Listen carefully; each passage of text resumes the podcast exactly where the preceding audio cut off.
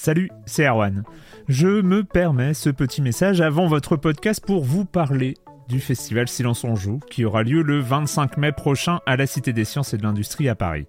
De 10h à 22h, on vous prépare une journée qu'on espère passionnante avec des discussions, des débats au cœur même de la Cité des Sciences et une soirée mémorable dans un grand amphithéâtre. La billetterie est ouverte, le lien est dans la description des derniers épisodes et vous trouverez aussi un lien vers la programmation. C'est 20 euros pour la journée et la soirée, et si vous voulez juste passer nous voir en journée, il suffit d'une entrée classique pour la cité, c'est 13 euros tarif plein avec éventuellement des réductions. C'est la première fois qu'on organise un truc pareil et on espère vraiment que vous répondrez présente et présent. En tout cas, nous, on a très envie de vous croiser de rencontrer celles et ceux qui nous écoutent chaque semaine. Rendez-vous donc le 25 mai et je vous laisse avec votre épisode de Silence en joue ou de la bande-annonce ou de Gâchette gauche ou de Dans la boucle. Enfin bref, bonne écoute. Hiring for your small business? If you're not looking for professionals on LinkedIn, you're looking in the wrong place. That's like looking for your car keys in a fish tank. LinkedIn helps you hire professionals you can't find anywhere else, even those who aren't actively searching for a new job but might be open to the perfect role. In a given month, over 70% of LinkedIn users don't even visit other leading job sites. So start looking in the right place. With LinkedIn, you can hire professionals like a professional. Post your free job on linkedin.com slash people today.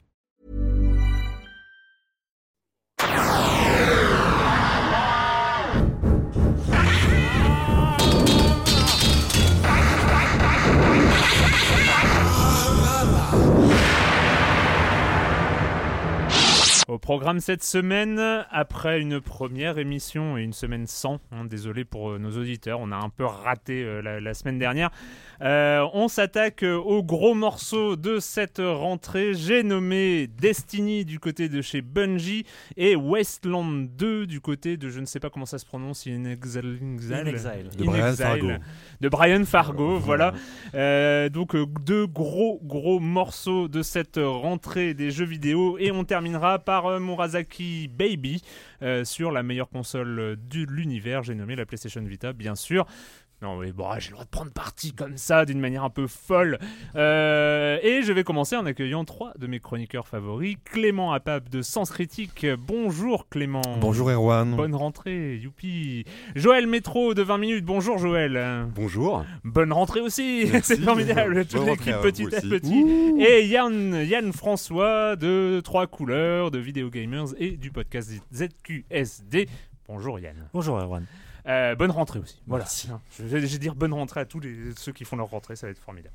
Euh, et on aura et on aura le plaisir aussi d'avoir la rentrée de Monsieur Fall tout à l'heure parce qu'il n'était pas là à la première et c'était c'est toujours un plaisir de l'avoir avec nous. Le com des com, la- pas de minute culturelle. Il va falloir, je rappelle, minute culturelle at gmail.com pour ceux qui veulent envoyer des questions aux chroniqueurs de Silence on joue. On commence avec toi Clément avec deux sujets qui te préoccupent, enfin non, qui t'occupent beaucoup en ce moment.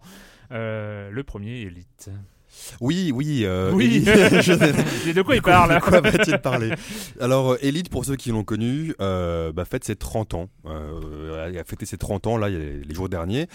Pourquoi on en parle beaucoup? Parce que, des- une galaxie dans une disquette, c'est pas mal. voilà. C'est pas mal. Et surtout, la puissance de l'imagination de l'époque. Et surtout, l'avantage, c'est que il y a un reboot d'Elite qui est actuellement en train d'être développé, qui est jouable en bêta pour l'instant, et qui sort normalement d'ici de la fin de l'année, qui s'appelle Elite Dangerous. Et où tu as gagné ton premier million de crédits. Exactement, cette nuit. Je ne sais pas du tout ce que ça, à quoi ça correspond. Oui, ça veut mais- dire quoi? Pour moi, ça veut dire beaucoup. non, sachant qu'on euh, Elite, pour rappeler en fait la performance que c'est, c'est un jeu qui simule l'espace, qui simule la galaxie et qui le simule de manière scientifique. C'est-à-dire que c'est pas un jeu, c'est un jeu où on est dans un vaisseau dans l'espace, un vaisseau qui peut aussi bien euh, combattre, qui peut, qui peut explorer des mondes inconnus ou connus, qui peut faire du, Space, Voilà, the Final Frontier. C'est pas du, c'est pas du Evil tu peux être un marchand. Ça, re- par certains aspects, ça, ça ressemble. Et celui-là est multijoueur. Donc c'est un jeu très bac à sable dans lequel on peut tout faire. Dans lequel là, moi, j'ai fait un peu de marchand. J'étais marchand en fait pour, pour acquérir ma fortune. Et maintenant, euh, maintenant, je, je dépense dans des vaisseaux de combat, on va dire. Et ce qui est magnifique dans ce jeu-là, c'est déjà à l'époque, c'était la, la création procédurale de l'univers. Mm. C'est-à-dire que sur une disquette, on pouvait créer des, mille- des millions et des milliards de planètes. À l'époque, c'était très symbolique, hein, c'était des points et des traits.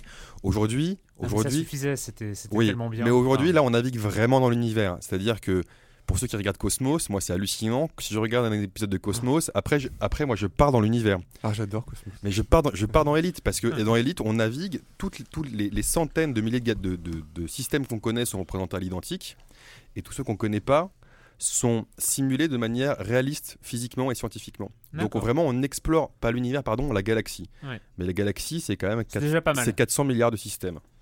Voilà, sachant que moi j'ai dû passer une centaine d'heures sur 10 systèmes. Déjà. Donc euh, voilà, on sent le. Et c'est ça. ça te stresse pas de te dire qu'un jour tu vas mourir et tu n'auras pas exploré tout Elite Dangerous? Non, parce que je pense que mon corps euh, sera prolongé dans un Oculus V12 Ok. à l'intérieur de Elite. On est bien voilà, là, on, est bien, on est parti, On est cette parti. saison 8 est formidable. C'est bon. Euh, D'ailleurs, Oculus, Et l'Oculus, on, on y arrive. Pour moi, voilà. C'est ça qui est marrant, c'est que pour moi, 2014, pour le pour l'archétype de joueur que je suis, 2014, pour moi, c'est la meilleure année. On en parle avec Westland 2, avec euh, Elite, qui sont deux jeux d'ailleurs financés par le crowdfunding, donc c'est quand même hallucinant. Et là, et aussi l'Oculus, qui a été aussi financé par le crowdfunding avant d'être acheté par Facebook, et donc qui est, on va dire, le meilleur prototype actuel de ce que peut être la réalité virtuelle. Moi, j'ai l'Oculus V2 chez moi, je m'en sers sur Elite justement pour explorer l'univers, et c'est assez bluffant. Sachant que c'est une version de prototype et que la V3 qui vient d'être euh, annoncée à l'occasion du, dévelop- du, du sommet d'Oculus apparemment fait un pas en plus en avant et c'est très troublant en fait il faut l'essayer pour le croire on en a déjà parlé ici mais c'est la sensation de présence dans le jeu qu'on a Hmm. et dans Oculus elle est forte dans Elite elle est forte notamment parce que comme on est dans un cockpit et ça représente la position qu'on a en fait en jouant au jeu quand on tourne la tête, qu'on voit son corps, qu'on voit derrière, etc., il y a une sensation de présence qui est hallucinante. Et c'est sûr, pour, pour moi, c'est clairement une partie de l'avenir du jeu Mm. vidéo euh, qui se joue là-dedans. Et, et là, on voit que les prototypes sont de moins en moins chers, de, de plus en plus euh, performants. Euh, on parle d'un prix final qui serait aux alentours des 200 euros. Donc 200 euros, c'est pas très cher pour un écran, c'est pas très cher pour une console. Donc on sent que potentiellement il, il peut y avoir un- une explosion de la réalité Et virtuelle. est-ce qu'on a euh, une date de commercialisation grand public Non. un jour? Non, non, parce que justement, ils sont assez intelligents plutôt que d'aller trop vite. Là, on le voit encore aujourd'hui, hein, quand on installe la V2, t'as plein de câbles, t'as plein de trucs, tu dois triturer des drivers, enfin, c'est c'est- c'est Mm, encore, mm. assez, c'est encore assez geek. Mais ce qu'ils veulent, en fait, et tu le vois, tu vois très vite la faiblesse, tu vois la force et la faiblesse. La force, c'est que tu as l'impression d'être dedans, vraiment, alors que même les graphismes sont pas beaux, tu crois vraiment, ton Mm. cerveau est vraiment triqué pour être dedans. La faiblesse, c'est Triqué, hein, donc. euh, Oui, ton cerveau est manipulé. Tu as vraiment l'impression que tu as, que, que, que t'as- t'as vécu euh, la chose. L'inconvénient, c'est que tout de suite, ce que font tous les gens avec qui je vais essayer, ils essayent de lever la main et ils voient pas leur main. Ouais. Et ça, c'est pour que la présence, ce qu'on appelle vraiment la présence dans le jeu, parce qu'on est dans le jeu, hmm. soit parfaite, il faut que ça puisse utiliser, en tout cas pour les FPS et tous ces jeux-là. Et du coup, l'idée, c'est de mettre des capteurs sur les mains aussi, alors. Ou pas, ça peut être Ou un aussi Kinect, ou un euh, Kinect-like. Il y a- Kinect il y a, beaucoup de choses qui euh. sont, euh, par exemple, dans la Valve Room, Valve qui a beaucoup longtemps travaillé sur la réalité virtuelle et avec Oculus, Valve a une Valve Room et qui est donc une pièce dans laquelle en fait tu as des capteurs Kinect, l'équivalent Mm. un peu partout dans la pièce. Mais ça, tu peux pas encore l'avoir euh, chez toi, donc ils travaillent. Et je pense que c'est c'est la recherche qu'est-ce qu'est le bon contrôleur en fait. Et quand il y aura le contrôleur, où on pourra voir ses mains, etc. Là, effectivement, on passera, on passera une forte étape. On sera amené évidemment à en reparler. Euh, Joël, euh, des petites euh, anecdotes Oui, des, pour le une, une- une anecdote. Une anecdote. Bah, c'est toujours un peu compliqué de représenter des, des gens qui existent vraiment dans, dans le jeu, dans le jeu, dans un jeu vidéo. En tout cas, il faut mieux leur demander la permission. Et ce n'est pas ce qu'avait fait Activision lorsqu'elle a fait Call of Duty. Je crois que c'était Black Ops. Elle n'avait pas demandé Black Ops 2. Black Ops 2. On s'y perd un petit peu là. Ouais. Dans, les, euh, dans Black Ops 2. Donc, elle avait représenté euh, le, géné- le général euh, Edward Noriega, qui était donc l'ancien dictateur du, du Panama. Et, le 20, et en juillet dernier, le dictateur a fait, euh, voilà, fait savoir qu'il portait plainte contre Activision pour, de, l'utilisation de son image et pour l'avoir dépeint comme un, comme un kidnappeur, comme un dictateur sanglant, euh, voilà, ce, ce genre de choses. Ah bon, le Call of Duty tombe dans le manichéisme. Ça voilà. je, je suis surpris. Jusque-là, jusque-là, Activision avait pas, euh, avait pas répondu. En fait, en tout cas officiellement, c'était pas exprimé. Et c'est euh, mardi, ma- mardi dernier où elle a fait savoir en fait, qu'elle embauchait euh, l'ancien maire de New York, Rudolph Giuliani, pour, euh, pour défendre ses intérêts. Et Rudolph Giuliani, c'est commençait, euh, c'est un tempérament un petit peu de, de feu, c'est quand même lui qui avait, euh, entre guillemets, nettoyé, nettoyé New York. Donc il a commencé à s'en prendre voilà, à Noriega en lui disant qu'il avait absolument, voilà, absolument pas le droit de, de porter plainte pour qu'il se prenait, qu'il était en prison, effectivement, au Panama depuis euh, 2011, après avoir été extradé des États-Unis. Mais bon, bon, à titre personnel, je pense que donc il veut faire annuler la plainte et je pense effectivement qu'elle a peu de chances, euh, voilà, De d'aboutir. fait, elle avait peu de chances d'aboutir dès le départ. hein. Euh, et Yann, euh, moi j'avoue que je ne savais même pas qu'il était en route, donc il a été annulé. Euh, Oui, oui, comme tu as dit, euh, Erwan, c'est c'est la rentrée. Je, rentre à peine de l'étranger. Et euh, moi-même, qui ne suis pas un joueur de MMO, j'étais à, peu près choqué par cette nouvelle. C'est l'annulation du projet Titan euh, par Blizzard.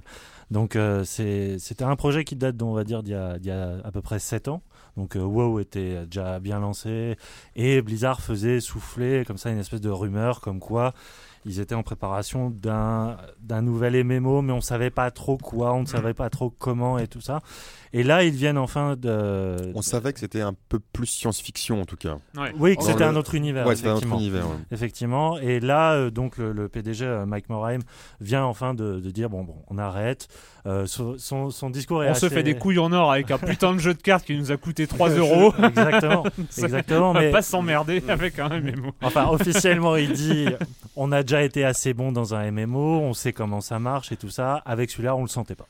Ouais. Donc, au bout de ça, il nous a fallu quand même 7 ans pour s'en rendre compte, mais euh, on sentait pas. Ça, juste- ça Ce qui, est, pas. ce qui est intéressant, c'est aussi les, les contre-rumeurs, c'est-à-dire que d'après certains, le jeu aurait été effectivement un WoW dans le futur, SF, combat, qui ressemblerait quand même à Destiny, Destiny qui est fait par Activision à la maison mère, et Destiny sur lequel ils peuvent, ils veulent travailler encore pendant 10 ans au moins. Mm. Donc ça aurait été probablement peut-être en conflit ou trop proche, etc. Donc c'est aussi une, une information avancée. C'est vrai, mais y a quand même. moi, je m'int- je m'interroge quand même sur le, ce moment-là, maintenant, d'annoncer l'annulation. Après avoir laissé planer cette espèce d'atmosphère d'arlésienne, comme il y avait eu avec StarCraft Ghost et tout ça. Blizzard aime cultiver une espèce de, de goût du secret. Ça fait même partie de sa com. Euh, comment ça se fait que maintenant ils officialisent quelque chose dont on n'avait absolument rien vu? C'est-à-dire Mm. qu'il n'y avait ni détails, ni Mais ils, vidéo, ils- ni. ils officialisent la fin de quelque chose qu'ils n'ont pas annoncé. C'est ça, C'est une espèce de, de contre-buzz. Enfin, je sais pas, c'est assez Moi, je, trouve- en tout cas, moi, je trouve ça plutôt courageux de leur part d'annoncer ça Ouais, comme ouais. ça, alors qu'ils pourraient mettre ça genre sous le tapis, euh, sous le tapis, le glisser, pas, pas dire. Mais en fait, ça est-ce qu'il y a un plutôt agenda courageux. Est-ce qu'il y a un agenda derrière? C'est Oui. ça que tu te poses comme question, Oui, Yann. parce que quand même dans. Ils vont annoncer Warcraft 4. Bah, il y, il y a déjà euh, la prochaine extension de WoW, euh, donc euh, Warlords of Draenor, qui sort en novembre. On sait que, que World of Warcraft, même s'ils sont encore à des millions d'inscrits, continue de perdre des joueurs. Donc, ils ont quand même besoin de rentabiliser cette euh, dernière extension.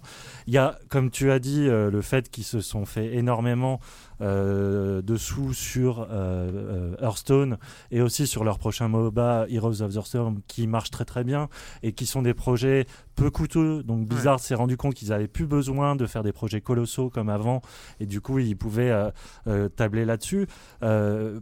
Et je sais pas, on est aux 10 ans de WoW aujourd'hui. Est-ce que c'est un des seuls MMO qui a vraiment réussi avec Guild Wars. Et Eve Online, mais là pour le coup c'est Mm. différent, à avoir survécu à, Mm. à ce cimetière euh, mais rempli de Ouais. MMO, euh, Mais moi, je crois notamment plus, Star Wars. ils ont plus envie, quoi, tout simplement. Enfin, Non, puis il y a les free to play, il y a les free to play, c'est autre chose. Le, le MMO par abonnement est mort, enfin ça, c'est Ouais. il y a, y a pas il y a pas aucun doute là-dessus. Et maintenant c'est les modèles free to play qui euh, qui continuent, qui marchent. Il y en a plein hein, de, de MMO free to play qui sont- se lancent et qui fonctionnent euh, un petit peu avec une petite communauté. Ça marche, mais c'est vrai que c'est pas le c'est pas le business de Blizzard. Puis il y avait une- pas mal de têtes pensantes, je crois, de, sur World of Warcraft qui sont partis ailleurs. Donc je pense que c'est- tout un amalgame de ça. Mais euh, voilà, maintenant c'est officiel et il n'y aura Il pas de projet pas de Titan. projet Titan. Le com des coms du premier Silence on joue de la saison 8. On a eu une petite remarque sur cette annonce euh, concernant la New 3DS où euh, je m'étais interrogé sur le fait qu'il va y avoir des jeux spéciaux New 3DS et, et innocemment, sans réfléchir, je sais pas, j'ai dit que j'avais un peu, c'était un peu inédit dans le, dans, dans le jeu vidéo, ce genre de truc de pas sortir de nouvelle console mais sortir une nouvelle version d'une console qui va avoir des jeux spécifiques, euh, mais qui va être euh, pas vraiment une nouvelle console. Et là, évidemment, bah, dans les forums, on met un peu rentrer dedans et après ils m'ont dit que ça arrivait tout le temps, euh, notamment chez Nintendo avec euh, la DSi euh, qui était plus puissante que la DS avec l'appareil photo en plus, etc. Il y, a il y avait 5 jeux qui ne fonctionnent que sur DSi et non pas sur des DS, un peu comme le Xenoblade 3DS donc qui ne sortira que sur la New 3DS. là, enfin voilà, y a, je vais pas citer, il y a Lex 777 et Ojopin qui m'ont bien repris sur à peu près tous les points en me montrant.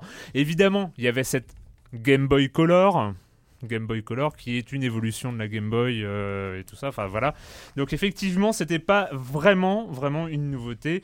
Euh, il y en avait bien. Il y avait le RAM pack de la N64 euh, il y avait la Mega Drive et son empilement délirant 32X plus Mega CD c'était d'autres consoles quand même. bah, bah pour moi ça restait, voilà. ça restait la, à moi de me faire défoncer dans le la semaine prochaine. Et après il y a le Wii Motion Plus de la Wii finalement qui rentre aussi un peu dans cette dans cette logique.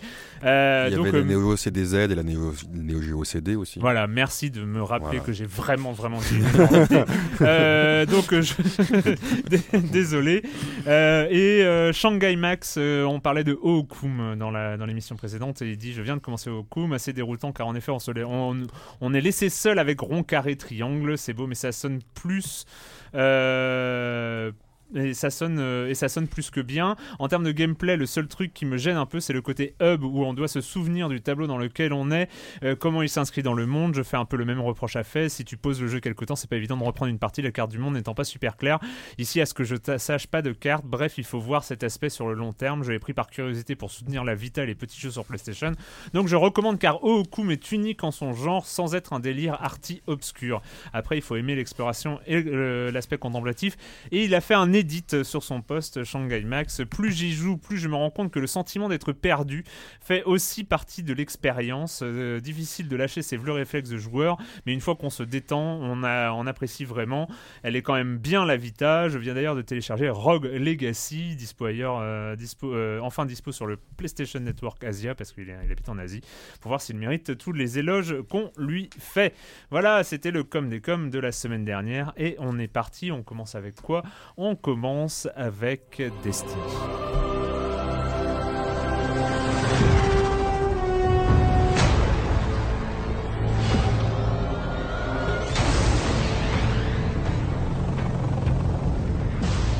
I know what you're about to do. It's brave.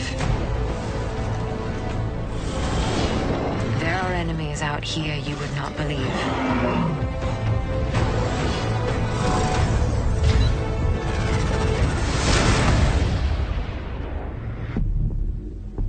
They've never seen anything like you.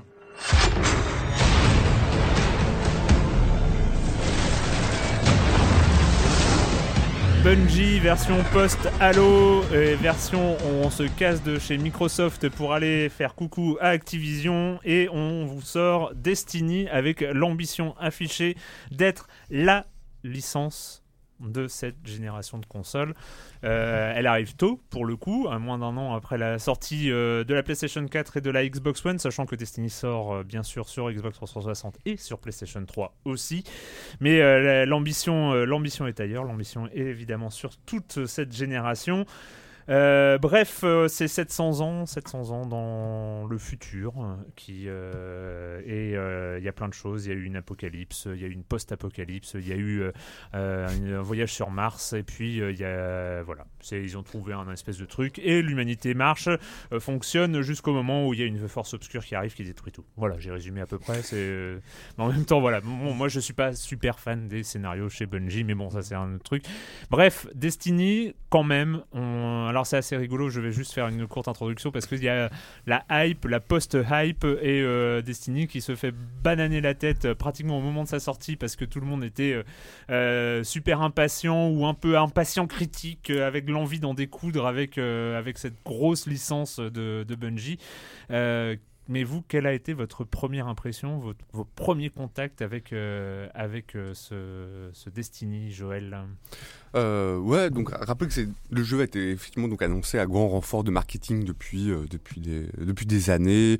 Il est euh, entre guillemets vendu comme le jeu le plus comme le jeu le plus cher jamais produit, avec 500 à 500 millions de, dollars, donc dépassant largement GTA 5. Euh, un jeu qui se passe dans un univers de science-fiction. Et euh, Bungie nous promettait en fait un espèce de, de mélange entre le shooter, un shooter pur et dur, et le MMO, le MMO RPG même. Premières impressions, bah, le côté shooter, je le trouve très très bien, plutôt très bien, euh, très bien réalisé, très bien réalisé. Mais c'est pas un FPS. Si, si, c'est un C'est un FPS, c'est c'est un un FPS, c'est un FPS, c'est un FPS. c'est marrant, moi je pensais que c'était un TPS. C'est à quel point j'ai suivi le. Non, le non, c'est un. FPS. Non, c'est vraiment un FPS. Mais à la manette. Mais à la manette. Oui. À la manette, ouais. voilà. Voilà. Clément Apap se repose tranquillement dans son siège, les bras derrière la tête, content de son effet. Pour le côté FPS, on est, moi je le trouve très, séduis, enfin, très séduisant, donc ce FPS à, à la manette. On retrouve toute, le, tout, toute, je trouve, l'élégance du, du gameplay de, de Bungie, de Halo, auquel vraiment, pour le coup, ça fait euh, le- les fusillades de, de Destiny font penser. Donc pour ce côté-là, je trouve ça vraiment très bien, très, très euh, comment dire, bien ripolliné, enfin bien, bien, bien fait, bien, bien, bien, fait. Mais alors pour le côté euh, RPG, c'est vraiment là que ça commence un petit peu à, pêcher. En tout cas pour le côté MMO. Donc au départ, on, choisit entre trois classes, donc c'est plutôt relativement peu. Euh, trois classes, un chasseur, un titan, un arcaniste, donc trois classes qui, euh, l'une voilà plutôt de loin, l'une plutôt bourrine, l'autre plutôt euh, voilà ma- magie. Mais finalement, bon, ces classes, elles se ressemblent un petit peu. Et il y en a peu. La customisation du personnage, elle est pas trop mal. C'est-à-dire qu'il y a trois, trois races, on peut choisir un homme, une femme. C'est plutôt réussi de ce côté-là. Mais après, quand on se lance dans, dans ce monde qui est sublime. Moi, je trouve magnifique. C'est-à-dire que je trouve les décors, euh, les décors donc de ce, sy- de ce système solaire dans lequel on évolue, ces différentes planètes, Mars, la Terre, Vénus, je trouve ça mais bluffant. Quoi. Et j'adore les petites animations qu'ils mettent lors des temps de téléchargement où on est dans, ce, dans son vaisseau. Je trouve ça assez. Heureusement euh, que tu les aimes parce qu'il y en a des temps de il y en a, il y a- bah, je les trouve jolis, quoi. À chaque fois, moi, ça me, ça me plaît. quoi. Ça, me, ça flatte un peu la rétine. Euh, mais pour le côté RPG, enfin MMO RPG, finalement, on se sent bien seul, quoi, dans, dans ce jeu, au milieu de ces, euh, de ces décors sublimes. Parce que finalement, les joueurs sont pas tellement incités à avoir d'inter- d'interaction entre eux. Ils se retrouvent euh, dans un espèce de hub central, là où le personnage apparaît euh, à la troisième personne. Mm. À troisième personne. ça. Donc on voit les autres, on a l'impression de se retrouver euh, genre dans, euh, dans euh, Star Wars The Old Republic. Donc c'est bon, c'est un peu étrange, ça, ça dénote un peu.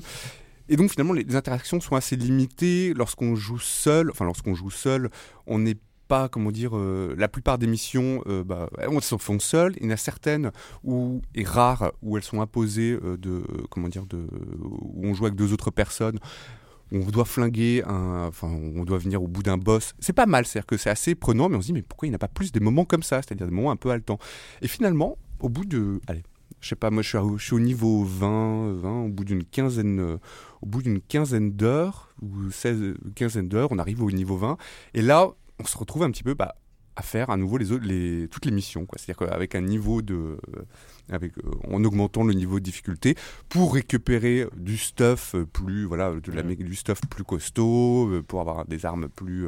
plus, euh, La, plus la progression est sympa, mais au bout de 15 heures, ça se. Bah, au bout- au bout- elle est sympa, elle est parfois un peu répétitive. Moi, je trouve, moi, j'y ai joué en me disant, ah, je vais découvrir à chaque fois des nouveaux décors, des nouveaux personnages. Pas tant pour le scénario que je trouvais un peu, bah, un peu plat finalement. Je veux dire, le côté épique du jeu, on- un côté épique, je, on le sent pas du tout. Euh, moi, c'était vraiment pour voir les décors, les univers, Les environnements. De ce côté-là, j'étais, euh, j'étais ravi. Mais pour le reste, euh, bah, pour revenir à ce côté genre MM MMO, je trouve que ça, je trouve qu'ils ont ils ont pas réussi à trouver le bon équilibre quoi, entre Mais la le question, c'est que la question que je me pose moi, moi qui ai pas joué, et moi qui ai, moi justement, Mm. moi qui suis FPS à fond, mais pas du tout FPS à la manette, qui suis pas trop console euh, là-dessus, je me demandais, même si le côté MMO est un peu raté, est-ce que un FPS qui donne 15 heures de jeu en solo, c'est quand même bien, Mais finalement, c'est pas si mal. C'est-à-dire qu'effectivement, le, le jeu se fait bâcher. tu vois Mais c'est- moi, personnellement, je n'avais pas spécialement d'attente. euh, à la série Halo, moi, j'ai jamais trouvé accroché à l'univers que je trouvais un peu froid. À un univers qu'on trouve un peu, un peu comme ça, Destiny, c'est un peu froid. J'en attendais rien. Et au final, je me retrouve avec un bon FPS, un joli, bien fait. Et moi, personnellement, j'en suis plutôt satisfait. Yann, J'a- J'avoue, je suis assez d'accord avec toi. Euh, je- en fait, ce qui reste de Destiny, c'est plus une ambition euh, qu'une réussite. C'est-à-dire que on parlait de, de, World of Warcraft euh, tout à l'heure. C'est, je pense que Destiny essaie de faire avec le MMO console ce que World of Warcraft a réussi à faire avec le MMO, c'est-à-dire qu'il reprenait l'héritage des Ultima Online, des EverQuest, et il ouvrait le plus possible à un grand public. Et je pense que Destiny fait la même chose, c'est-à-dire qu'il essaie d'ouvrir le MMO à un public console et notamment un, un public de, de shooter. Et, euh, et c'est marrant comme le jeu euh, pose à, la fois une mise à plat du MMO et une vulgarisation en même temps. C'est-à-dire que, comme tu as dit, tu as plein d'idées euh, héritées du, du MMO qui sont complètement simplifiées parce que tu n'as pas de clavier sur une console, donc déjà tout ce qui est chat, tu oublies. Donc effectivement, le côté communautaire est très réduit, et euh, notamment pour la possibilité de faire des raids, les mm. fameuses missions très difficiles dont tu parles, tu ne peux pas y aller à plus que 4, euh, 3, pardon. Mm. Et d'ailleurs, c'est hyper compliqué de, de, ramener tes amis, enfin et tout ça. C'est ils ont ils ont rendu la chose assez difficile, et en même temps c'est un MMO qui, qui, se pense comme un jeu solo. Comme, comme tu as mm. dit, la plupart des missions se font toutes seules et elles se font très bien. Parce que, euh, en termes de, de, pur shooter, je trouve que l'aspect tactique euh, face à une IA que Bungie est assez bon là-dedans quand même depuis Halo, euh, je trouve euh, les, les échanges armés non seulement nerveux, mais assez beaux et et surtout euh, pas sandbox mais assez diversifié et euh, là où le jeu est très très fort c'est sur les effets de sidération qu'il provoque par le décor. C'est à dire que euh, tu n'as qu'une envie, c'est de découvrir la prochaine planète, la mmh. nouvelle race mmh. d'ennemis et tout ça. Et même si les missions se résument uniquement à buter du strum mmh. et rien d'autre, eh bien, ils arrivent quand même à te faire cheminer dans ces décors qui sont petits en soi, mais très tortueux. Et moi, je me suis vraiment, j'ai été marqué notamment par l'arrivée sur Vénus, ses couleurs, mm. ses ennemis, ces espèces de, de, de, de, cyborgs comme ça qui saignent du, euh, du, sang blanc, un peu comme dans Alien. Enfin, il y, a une espèce de, de direction artistique constante mm. qui te tient en haleine. Après, c'est vrai que un fan hardcore de MMO, arrivé au niveau 20, euh, apparemment, c'est à peu près le, moment clivant mm. qui vraiment te fait dire est-ce que je reste ou je reste pas? Il est, il a pas, il a pas encore beaucoup dans le ventre pour euh, pouvoir tenir une longévité euh, j'ai lu, un truc, euh, il semblerait qu'il y ait euh, donc sur la map russe, donc la map sur Terre, qu'il y a un coin dans, cette map où se retrouvent tous les joueurs high level parce qu'il faut tirer dans un tunnel pour looter. Enfin, c'est un espèce de lieu comme ça pour looter du high level. Mm. Et en fait, tu, retrouves, tu te retrouves comme ça avec des dizaines de joueurs qui, cartonnent, qui cartonnent tous dans, un espèce mm. de tunnel. Et il faut être à une certaine distance parce qu'il y a un respawn continuel mm. qui se fait à, à cet endroit-là. Et c'est l'endroit où euh, toutes les ça donne envie. Toutes les 3 minutes, euh, ils disent bon, on arrête, on va, on va chercher les loots et puis on revient et on se remet à canarder. C'est pour montrer un peu l'aspect un peu échoué de, de, de ce contenu au niveau. Et on sait très bien là c'est d'expérience MMO euh, quand on regarde ce qui s'est passé sur World of Warcraft et, et, les échecs successifs des autres MMO qui n'ont pas réussi ce qu'avait réussi World of Warcraft c'est que le contenu haut niveau est, le contenu capital pour la durée de vie d'un jeu. Non pas seulement pour la durée de vie des 10% ou 5% de joueurs qui vont s'intéresser, qui vont continuer à jouer, mais pour la durée de vie qui va continuer à donner une actualité, à donner une, à garder le jeu en vie, pour faire amener des nouveaux joueurs continuellement. Et c'est là-dessus où World of Warcraft a, a, cartonné parce qu'avec le maintenant en plus avec le contenu Twitch, euh, YouTube euh, et ce genre de choses, c'est vrai que si tu as du haut niveau qui fait de la vidéo constamment sur un contenu qui est intéressant, ça amène constamment aussi des nouveaux joueurs. Là, c'est vrai que l'échec à haut niveau de, Destiny est un, est un gros problème sur le, sur le long terme. Oui, et puis ça, enfin, je, le, trouve intéressant dans, dans sa façon qu'il a d'essayer d'éviter ce, ce qu'on reproche souvent à MMO. Parce que moi, il y a quelque chose qui m'insupporte dans MMO, c'est quand 15 euh, joueurs arrivent sur une quête et font la queue pour qu'il y ait un Ça, c'est vraiment un truc qui me sort d'un jeu vidéo, en fait. Et là-dessus, c'est pour ça qu'on peut pas être beaucoup sur une map, parce que effectivement, c'est pour éviter cela. Et euh, et il y a aussi ce côté très Borderlands, en fait, qui m'a moi un peu marqué, c'est-à-dire que Borderlands a un peu inventé ce qu'on appelle le, je sais pas le FPS RPG ou le hack and shoot, hmm. enfin, cette dimension RPG dans le dans le hmm. jeu de tir qui marchait hyper bien.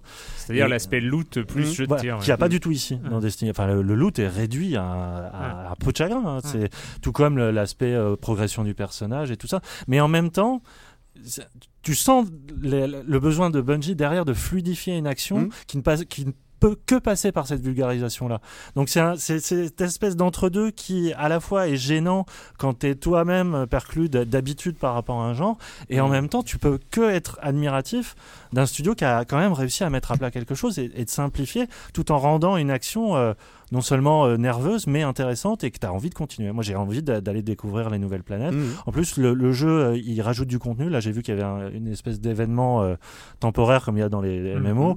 Enfin, je, je pense que c'est un jeu, il faut lui laisser un peu de temps, comme beaucoup de MMO. Ouais, ouais. C'est marrant, ouais, c'est marrant que tu en parles comme un MMO, mais je le vois pas, je le perçois, je le perçois pas du tout euh, Moi, comme un MMO. J'ai un, peu, j'ai un peu ce problème-là, bon, pour avoir une expérience limitée mais existante euh, dans, dans, dans les MMO. J'ai beaucoup euh, aimé euh, même l'introduction. J'ai trouvé que le, bon, tu débarques. Bon, c'est très très simple. hein, c'est euh, introduction même type Zelda. Enfin bon, t'as ce- cette Mm. espèce de mini robot qui t'accompagne, qui commence à te parler. Ok, il y a des méchants, tu tues et puis on, va- on va s'en sortir. Euh, et, et là, c'est vrai que ce, ce- cet effet visuel complètement dingo, bon, on parle sur les consoles euh, sur PS4 et Xbox One, c'est très très impressionnant. Les effets de lumière, les, les- le travail sur les décors est Mhm. complètement dingue. C'est, on parle de texture, mais on parle de, de, de, de, gravure presque. Mhm. Enfin, le- les, les endroits où on passe, c'est, fait à la main. Enfin, c'est, sculpté les, les, décors. Donc, euh, on, est, on est vraiment là, on est vraiment euh, à l'intérieur de, de la scène. Et à un moment, on arrive là dans ce hub un peu bizarre où on passe en troisième personne, où on se retrouve avec un personnage qui est pas super bien animé, avec euh, bah, le principe du MMO, c'est que les autres joueurs sont des ghosts, on leur passe à travers, enfin, t'as- t'as- et là, t'as- j'ai un, un effet de sortie euh, violente de l'univers. Moi, ça m'a vraiment sorti Mhm. complètement de l'univers avec cette animation. C'est voilà, on est dans des décors sculptés et on se retrouve à, à- à bouger un personnage qui est animé comme dans les FPS des années 2000, du début Mhm. des années 2000, tu sais, où il courait dans le vide, où, euh, Et où moi, fait- moi, tu vois, et c'est, tu fais bien de le dire parce que moi, vu de l'extérieur, évidemment, j'en avais entendu parler de Destiny, mais moi, c'est ça quand j'ai regardé les vidéos qui, qui voilà, j'ai pas eu de chance, je suis tombé là-dessus. Et là-dessus, et ça, ça m'a, j'ai pas du tout envie de m'y Avec- mettre, mais pas du tout. Quand j'ai vu ça, le côté central, hub central, où il marchait comme en 2000, euh, tout avec un ballon Ouais. dans le fond, Mhm. avec un balai dans le fondement. Mhm. Tu vois, c'était, ça, ça fait Mais bizarre. c'est ça. bizarre, et, en plus, tu te retrouves directement lancé là-dedans avec la caricature. Moi, je- alors tu trouves ça remet à plat et tout ça. Moi, je trouve que ça va à la limite de la caricature du MMO avec les quêtes, quêtes secondaires, aller par là, parler à ci, euh, parler à ça, et puis Oh, aller a dans l'espace. hein. Non, mais il y en a pas beaucoup. Mais le premier contact, et, Mm. enfin, moi j'ai été. Et c'est c'est des phases de transition. Enfin, Ouais. euh, je, je suis complètement d'accord avec toi, mais c'est- vraiment pas la partie centrale du jeu. Non, non, non, c'est bah, non, c'est pas la partie centrale du jeu, c'est Mm. euh, en vue FPS avec euh, où on shoot, euh, où, comme tu dis, on shoot du strum euh, Mhm. à la Ah, chaîne. va. Et c'est là où on se fait plaisir. Mais c'est euh, et c'est vrai que du coup, j'arrive pas à comprendre parce que comme d'habitude, on voit le- où est mis l'argent euh, et j'ai l'impression qu'il y a beaucoup d'argent qui est mis dans, dans cet aspect MMO, euh, qui en plus est servi par euh, un environnement scénaristique relativement simpliste quand même. Bonjour, vous êtes gardien, vous allez se Mhm. nous sauver, euh, allez à la mission suivante. Enfin, c'est, c'est, on est, Oui, est c'est dommage, peu- ça commençait bien, hein, vraiment. oui, oui, oui, c'est- c'est- ça, ça commençait bien, mais euh, voilà, on est, on est, on est projeté là-dedans euh, sans trop savoir qui, comment, pourquoi.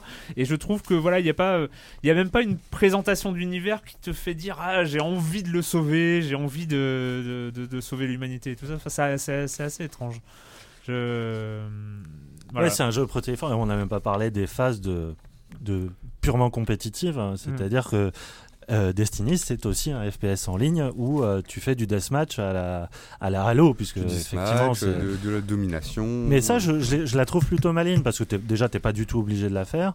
Et surtout, il y a quelque chose, une idée que je trouve très bien, c'est-à-dire que tu y vas avec ton personnage, Ouais. c'est-à-dire avec ton build, avec l'armement que tu t'es préparé et tout ça. Et euh, justement, il y a une, une force d'incarnation qui a peut-être pas dans les dans les Call of en ligne, euh, tout ça, ou dans les Battlefield qui sont qui ont des euh, même des paliers d'expérience, mais euh, avec des trucs tout faits. Là, vraiment, t'arrives avec ton barda, quoi, et ton histoire derrière, et et tu peux très bien, euh, le matchmaking fait que tu, tu te retrouves souvent contre des Mm. mecs très très forts, mais tu peux quand même te débrouiller euh, parce que l'aspect shooter, encore une fois, est très bien fait et très nerveux. Et je sais pas, c'est un, un jeu qui est, qui est, qui est, qui est protéiforme, quoi. Il y a, il y a Et ce là où- côté insaisissable. Mais là, mais là où je suis d'accord, c'est que je pense, et c'est aussi le but là où je pense de Bungie et d'Activision, que c'est de s'installer dans la durée. Et, euh, et je, je pense qu'il y y a un moyen pour euh, peut-être s'installer Destiny 2, euh, ce genre de choses. Enfin, il commence quoi. C'est le début. Ce n'est que le début. Mais là, on va pas parler d'ailleurs. On va euh, transition. Ce n'est que le début. Et là, ce n'est pas le début. C'est euh, un aboutissement. C'est Westland 2, euh, comme tu l'as dit, Clément, financé sur Kickstarter. donc Brian Fargo, on se rappelle de la vidéo qu'il avait qu'il avait postée à l'époque sur Kickstarter pour motiver les gens, et ça avait motivé plus de 700 000 personnes. Euh, J'en Et faisais partie. 70 000 personnes. J'en je faisais partie, oui, oui, 700 000. c'est- c'était pas. Ouais, ouais. Non, j'en faisais partie. Westland, pour faire très simple, Westland 2, pardon. On va écouter. hein, Oui, l'extrait. je je suis parti, moi, je suis parti. They took over a federal prison for a fort, kicked out the convicts, got busy starting from scratch. Maybe it was an act of mercy. Maybe they figured that the prisoners would die out in the harsh new world. Whichever, it came back to bite the engineers in the ass. Cultists, criminals, cannibals. They've been living with the fallout ever since. Good people had survived too, called for help in the night. And those engineers, those common soldiers, could not stand by and see them die. So they came out of their fort and they helped the survivors defend their homes. And for that, they earned a new name, a proud name the Desert Rangers. The Desert Rangers. C'est la vidéo euh, live action. Un peu pourri d'ailleurs. Ah, est- je suis pas d'accord. Bah, justement, pour la légende, je crois qu'ils ont été faire ça dans une convention genre Comic Con et ils ont pris que des fans euh, Ouais, déguisés et ils ont Ça tourné sent. comme ça. Et il y a, moi je trouve que ça va bien avec l'aspect Voilà. système. Oui, oui, D, le euh, côté amour du. Ouais, du c'est pour ça. Moi, je la trouve pas pourrie. Moi, je la trouve. euh, ça, Ça- dé- ça fait un peu déjà, déjà à cette intro, on sent l'amour. On sent l'amour. Il y a de C'est un l'amour. jeu po- c'est post-apocalyptique. Ouais. Oui, Ouais. c'est un C'est jeu. ça qu'il y avait la guitare. C'est ça. Ou un homme solitaire.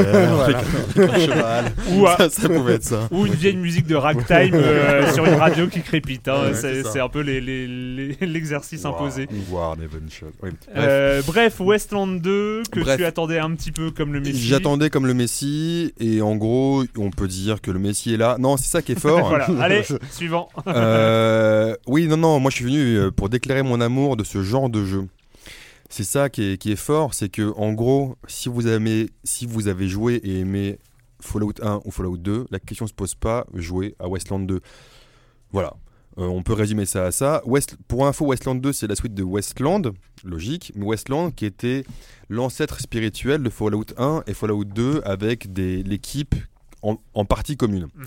Donc là, en fait, ce qu'ils ont fait, c'est un jeu old school. Il faut bien mettre ça en tête des gens. C'est un type de jeu assez old school dans son approche. Si on le montre à des joueurs élevés à la Xbox, et je, je- sans caricature, mais en gros, ça paraît quand même bizarre parce que c'est un peu vieux, c'est pas moche, c'est un peu vieux. C'est un jeu de rôle post-apocalyptique dans la veine d'un Fallout. C'est vraiment pas moche. Il y a juste, Non, y a juste le- les, les, les, les personnages. Non, non, euh, c'est pas moche. personnages qui sont un peu. C'est pas moche, euh, mais l'intérêt n'est pas là. Oui. L'intérêt n'est pas là.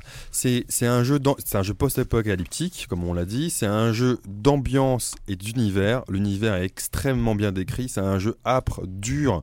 C'est un jeu où euh, ce qu'on découvre, c'est pas du, c'est vraiment un vrai monde post-apocalyptique tel qu'on peut l'imaginer. Le bien, le mal, même les, même les Desert Rangers qui sont pas forcément bons. On peut décider de, jou- de jouer comme on veut. Et c'est ça la force du jeu.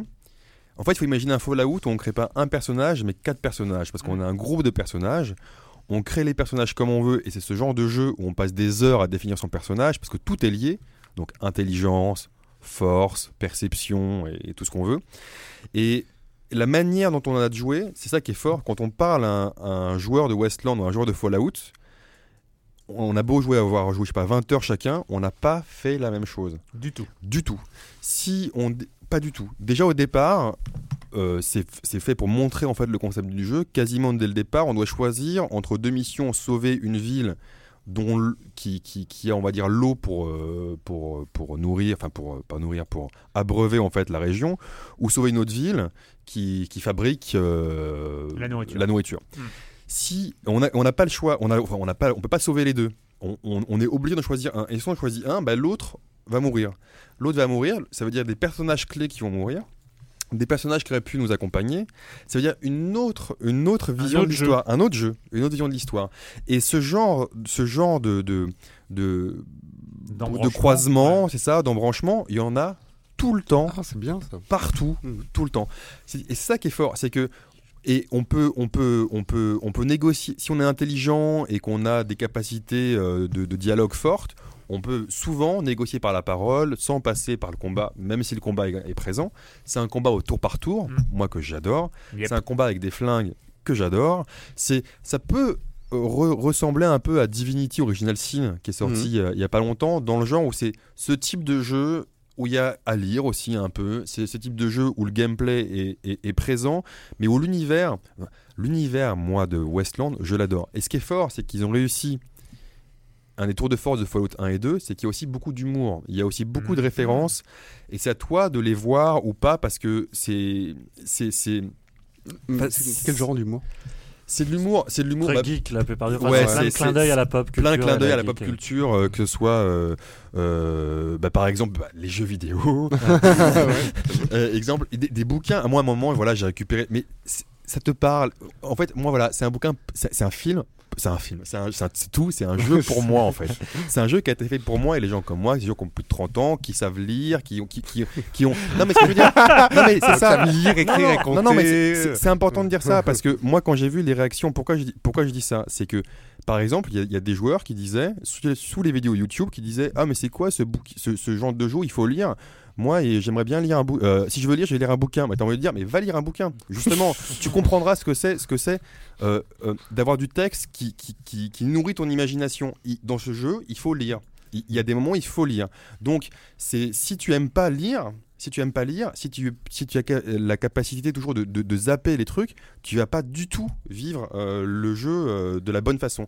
C'est pour ça que je dis entre guillemets qu'il faut aimer ce genre de jeu, il faut, il faut aussi lire. C'est- C'est pas, c'est pas, il est pas verbeux. Il n'y a pas trop de texte, mais il y a du texte. Il faut lire. et C'est ça qui, qui, qui amène, qui amène dans le jeu. Et là- il est sorti en, français? Alors, il est en Oui. VO sous-titré. En VO sous-titré. Ouais, ouais, les- tous les textes sont, Oh, tous les textes traduits. Ouais. Mais c'est pour moi, bon, moi je pourrais en parler pendant des heures et des heures et des heures, mais en gros, c'est un jeu d'une qualité certaine. Il y a quelques faiblesses, il y a quelques faiblesses, mais globalement, je suis extrêmement étonné parce que quand j'avais donné mon PQ à l'époque en, en croisant les doigts, en espérant qu'ils arriveraient à faire ce jeu-là, ils l'ont fait. Voilà. Mm. Ils l'ont fait, euh, mis au goût du jour. euh, Il y, a, il y a peu de faiblesses. Il y a peu de faiblesses. Et voilà, et on espère que, on le répète, ce genre de jeu n'est pas passé par le circuit classique. Ce n'est pas passé par des éditeurs de jeux, un peu comme Elite Dangerous.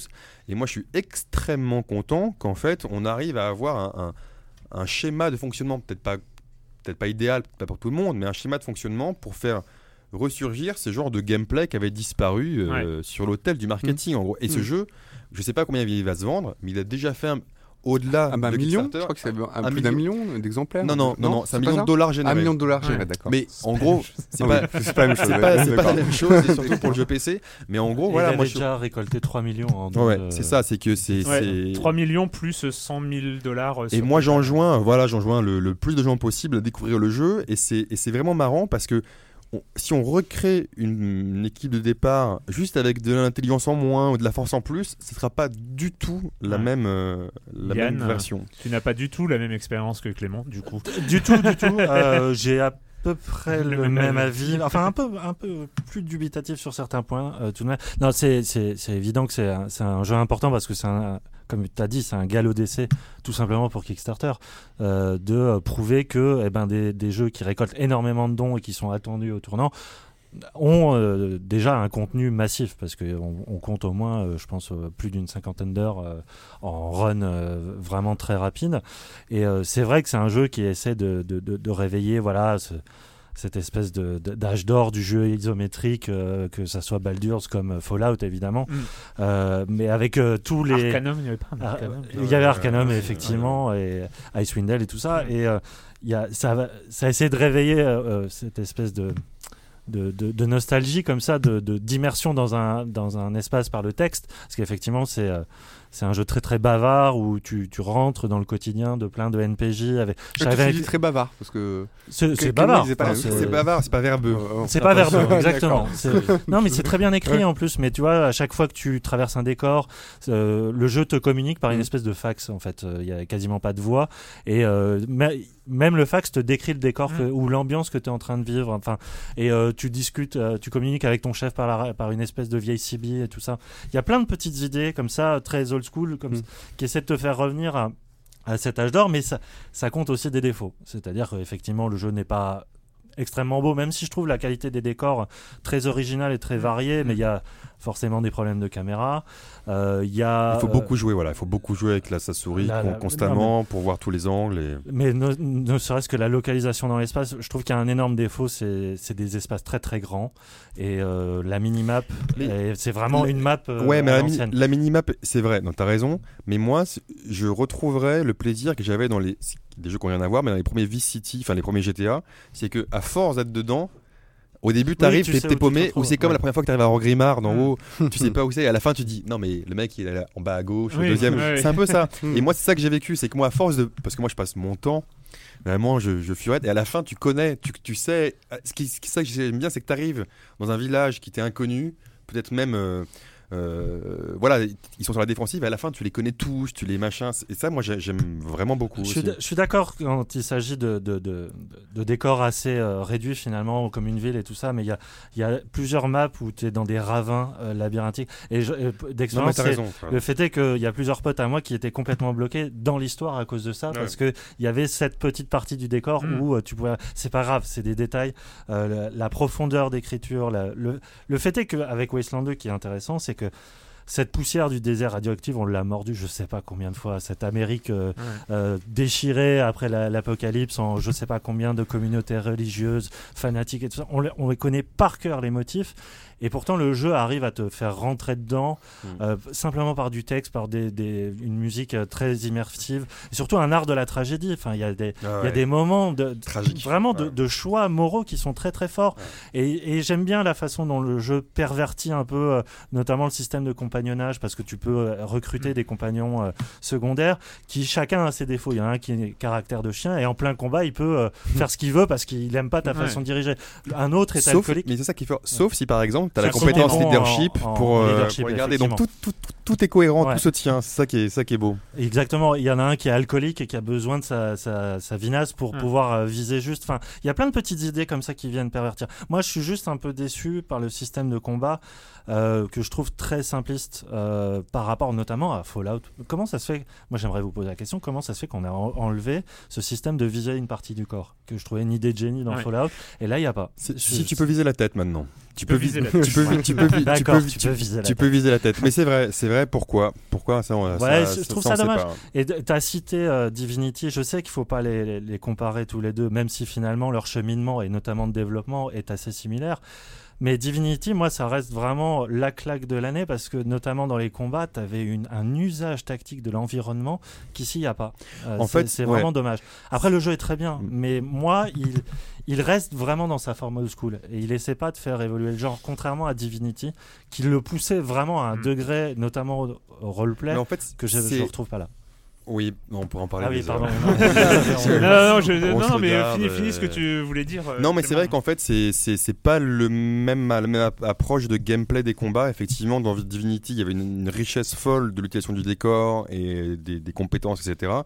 Mais là, en fait, ce qui, là, en fait, pour moi, c'est plus bac à sable. C'est plus bac à sable, c'est-à-dire que rien que ton approche de, de séparer tes personnages, de, de créer des embuscades, de euh, et tu peux, en fait, c'est c'est un bac à sable, c'est-à-dire que c'est basique, mais si tu n'arrives pas à ouvrir une porte avec, euh, avec le côté, avec, avec la clé, tu peux le, le locker, tu, tu peux le délock ou tu peux balancer un- une grenade dessus.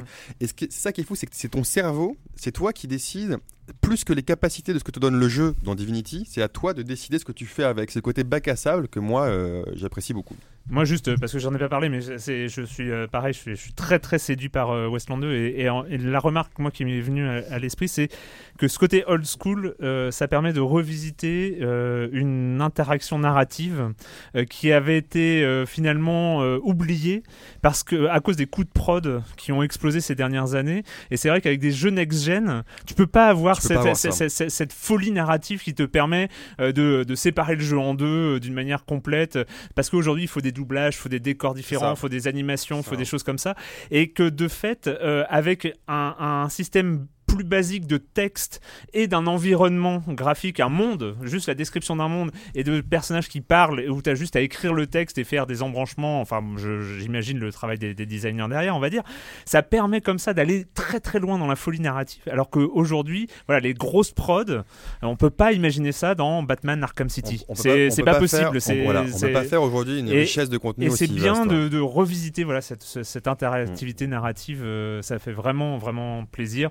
Et c'est une belle expérience Westland 2 à télécharger sur euh, sur les plateformes de téléchargement de jeux, dont Steam, pour une quarantaine. Il existe aussi en boîte aussi. hein. Aussi en boîte, par ailleurs. Euh, c'est l'heure de retrouver très très tard dans ce Silence on joue euh, Monsieur Fall, Monsieur Fall de TrickTrack.net qui fait sa rentrée dans Silence on joue pour cette huitième saison. Bonjour Monsieur Fall. Bonjour mon cher Erwan, j'ai décidé de débuter cette saison par le jeu qui fait un carton en cette rentrée 2014. Il s'agit de Abyss, un jeu signé Bruno Catala et Charles Chevalier, illustré par Xavier Colette et édité en français par Il s'agit d'un jeu pour 2 à 4 joueurs à partir de 10 ans pour des parties de 45 minutes. C'est un jeu qui a un succès colossal pour deux raisons. La première, c'est que le jeu est extrêmement agréable, pile poil pesé pour euh, la tendance actuelle, c'est ce que recherchent les joueurs, c'est-à-dire un jeu compliqué, mais pas trop suffisamment pour que tout le monde puisse y jouer, la famille, la femme, les enfants, les voisins, tout le monde, mais quand même avec cette petite dose d'intelligence pure qui fait que vous allez avoir du contrôle, de la finesse, de la gestion et prendre vous aussi du plaisir quand vous êtes un joueur passionné, un joueur geek. Et la deuxième raison pour laquelle ce jeu fait un carton, c'est qu'il est marketé de manière absolument fantastique. Le jeu est beau, le travail de Xavier Colette est absolument incroyable et l'éditeur a fait un parti pris complètement fou. À l'intérieur du jeu, il est question de peuples sous-marins que vous allez euh, contrôler et, donc pour chaque euh, peuple qu'il y a dans la boîte, vous allez trouver une boîte designée de manière différente. Oui, il existe exactement cinq boîtes de jeux différentes. Esthétiquement, à l'intérieur, c'est la même chose, c'est le même jeu, mais l'esthétique de la boîte est à l'image de l'un des peuples. Il y en a cinq, il y a cinq boîtes. Et le petit plus, c'est que ces boîtes, il n'y a rien d'indiqué dessus, pas de nom d'auteur, pas de nom de jeu, tout est sur les côtés ou au dos, c'est-à-dire que le facing de la boîte, c'est juste une image, un visage de l'un des peuples. Et ça, ça a beaucoup attiré, ça a beaucoup plu aux joueurs accros qui ont besoin maintenant, dans le monde du jeu de société, d'images et de, jolis, de jolis graphismes. Alors, de quoi donc il est question d'Abyss C'est un jeu de cartes sur un plateau, c'est un pur jeu de cartes, c'est-à-dire que vous allez gérer des, des, peuples, vous allez ramasser des cartes, faire une espèce de mini-enchère, récupérer euh, des cartes avec certains pouvoirs. Il y a des peuples plus ou moins agressifs, des peuples plus ou moins euh, fourbasses. Avec leurs pouvoirs, vous allez déclencher des combos qui vont vous permettre d'acheter des seigneurs encore plus forts, de contrôler des lieux, etc. pour marquer un maximum de points de victoire. Le jeu est magnifiquement rempli, il y a des petites perles pour faire vos échanges, puisque vous allez voir que quand vous jouez, il y a un moment donné où il y a des espèces d'enchères, mais pas tout à fait, vous allez miser des, des- des petites perlouilles euh, pour euh, récupérer des cartes. Ces perles vont vous permettre d'acheter des choses. Enfin bref, je vous passe tous les détails, vous les lirez dans la règle. Ce qui est sûr, c'est que le jeu fonctionne à la perfection. Il est simple, il est limpide, il y a plein de combinaisons, plein de possibilités, plein de stratégies, de tactiques. On peut préférer jouer agressif en jouant un certain peuple, plus intelligent en en jouant un autre. Enfin bref, ça fonctionne très très bien. Il a été d'ailleurs approuvé par toute l'équipe de Trick Track quand il a essayé. Maintenant, on tient le logo approuvé de Trick Track. Les joueurs aiment beaucoup ce jeu. Certains le critiquent le côté marketing et design qui, qui arrive maintenant dans le monde du jeu de société, alors que la majorité euh, semble heureuse de voir qu'on prend maintenant soin du matériel, du design et des graphismes. Enfin bref, Abyss est un jeu excellentissime qui fait un carton à l'heure actuelle. Bruno Catala, Charles Chevalier, illustré par Xavier Colette. C'est un jeu Bombix, il va coûter autour de 40 euros. La boîte est extrêmement pleine. Vous allez avoir de grandes difficultés à choisir la bonne boîte, puisque je vous l'ai dit, ça va être une question d'esthétisme et de, plaisir de l'œil, puisque vous avez cinq boîtes différentes avec la même chose à l'intérieur. À vous de choisir. Et mon cher Erwan, je vous dis glouglou à la semaine prochaine. Glou glou, Monsieur Fall, à la semaine prochaine. Monsieur Fall de TrickTrack.net et TrickTrack.tv, bien sûr. Et c'est le moment euh, où on va parler d'une petite perle. On va parler rapidement parce que voilà, on doit. On doit, rendre les- on doit rendre le studio euh, de Murasaki Baby.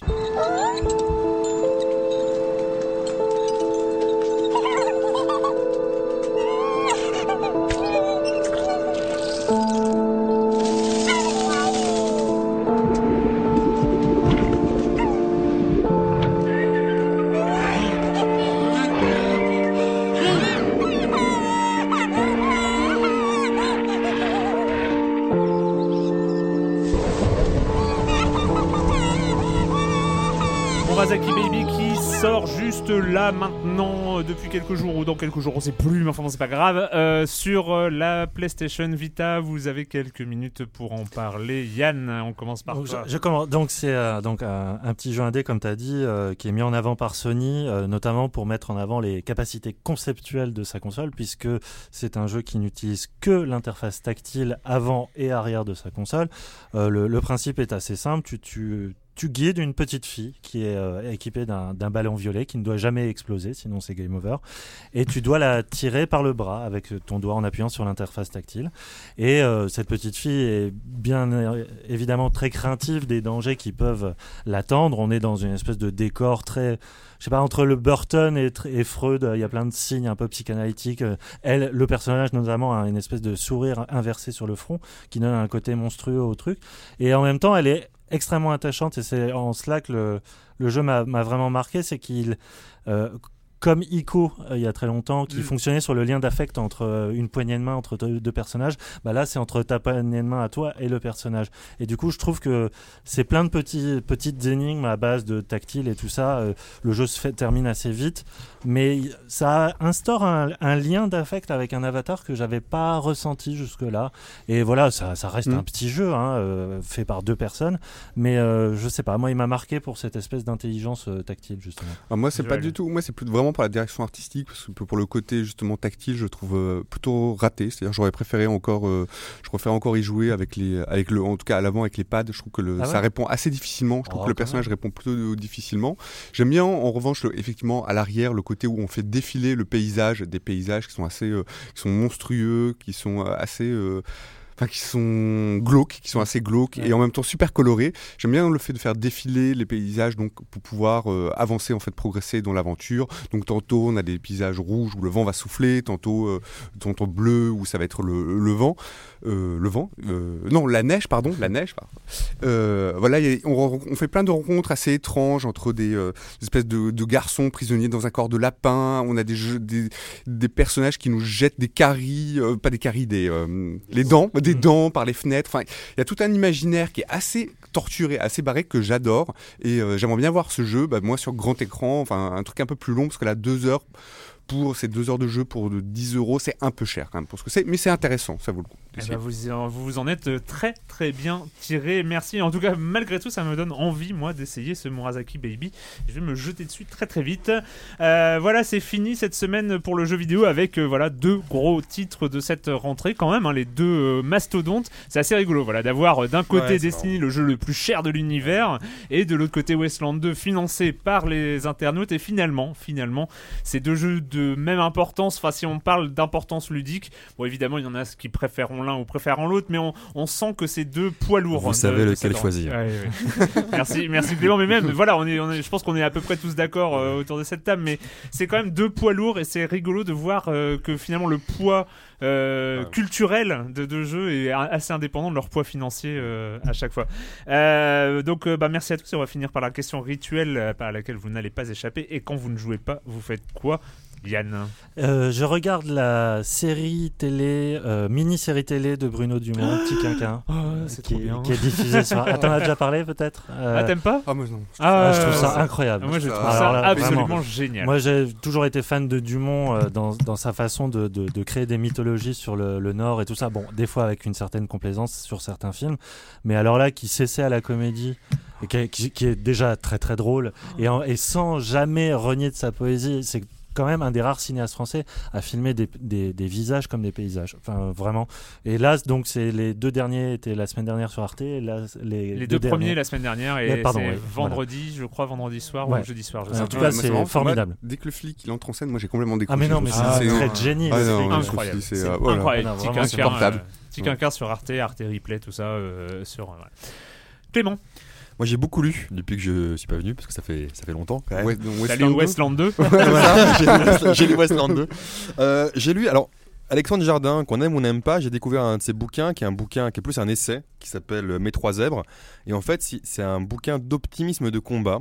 C'est un bouquin, c'est une biographie, une triple biographie en fait euh, comparative de euh, Sacha Guitry, De Gaulle et Casanova. Ça se lit très bien et c'est très intéressant. Il montre comment ce sont des Français entre guillemets qui, imaginent hors cadre, qui imaginent hors des, cadres. Et du coup, en lisant ce bouquin qui se lit très vite et qui se lit très bien, j'ai découvert les, les mémoires de Casanova. Et j'ai lu les mémoires de Casanova, je suis encore en train de les lire, et c'est fantastique parce qu'il est totalement au-delà de ce qu'on imagine de lui, totalement au-delà du côté séducteur. C'est un, c'est un, un Da Vinci limite. Enfin, c'est, c'est, c'est un personnage hors norme. Donc ça, merci, merci Alexandre Jardin de m'avoir découvert Casanova. Et juste pour rebondir sur euh, Cosmos, donc la série Cosmos. Ah, il faut la regarder, elle est géniale. La série Cosmos, justement, m'a m'a amené à encore plus à découvrir la cosmologie, à m'intéresser à ça. Et c'est un livre que je conseille, même s'il est en anglais, qui s'appelle The Universe Tout bêtement, par John Brockman. Et en fait, il prend, il, c'est un essai qui compile 20, en fait, 20 petits essais de 20 personnalités scientifiques euh, majeures aujourd'hui. Et quand on le lit, on bug à chaque fois. Et on se dit, la science aujourd'hui, elle est plus mystique et plus, plus folle, plus folle que les plus fous aujourd'hui. Et c'est euh, bah, sur la question de la réalité. Est-ce qu'on vit, est-ce que la réalité existe? Est-ce qu'on vit dans une réalité? Est-ce qu'on, est-ce qu'on ne vit pas dans une simulation? Est-ce que Alors, bon, la théorie Clément, des cordes? Enfin bref, on parle. Et c'est si vous avez commencé par Cosmos, je vous conseille de commencer par Cosmos, la série Cosmos. Ouais. Et après, cette étape-là, elle est, elle est assez bluffante.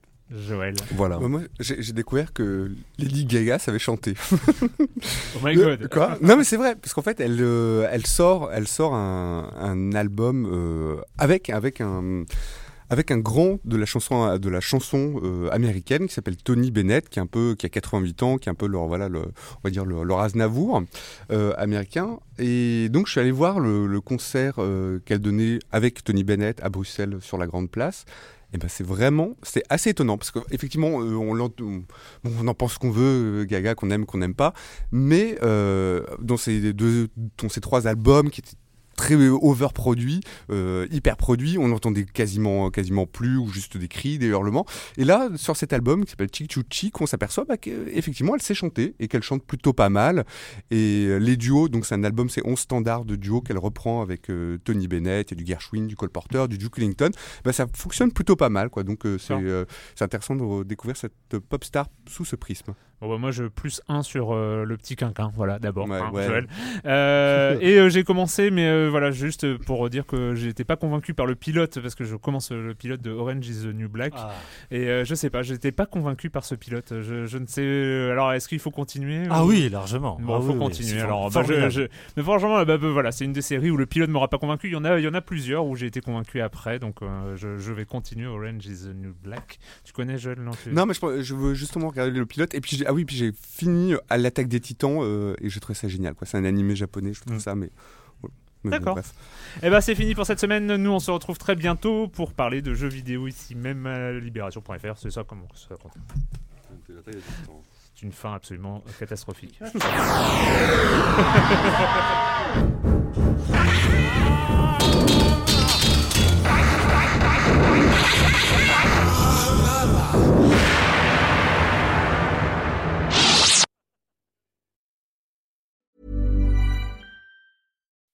When you make decisions for your company, you look for the no brainers. If you have a lot of mailing to do, stamps.com is the ultimate no brainer. Use the stamps.com mobile app to mail everything you need to keep your business running with up to 89% off USPS and UPS. Make the same no brainer decision as over 1 million other businesses with stamps.com. Use code PROGRAM for a special offer. That's stamps.com code PROGRAM.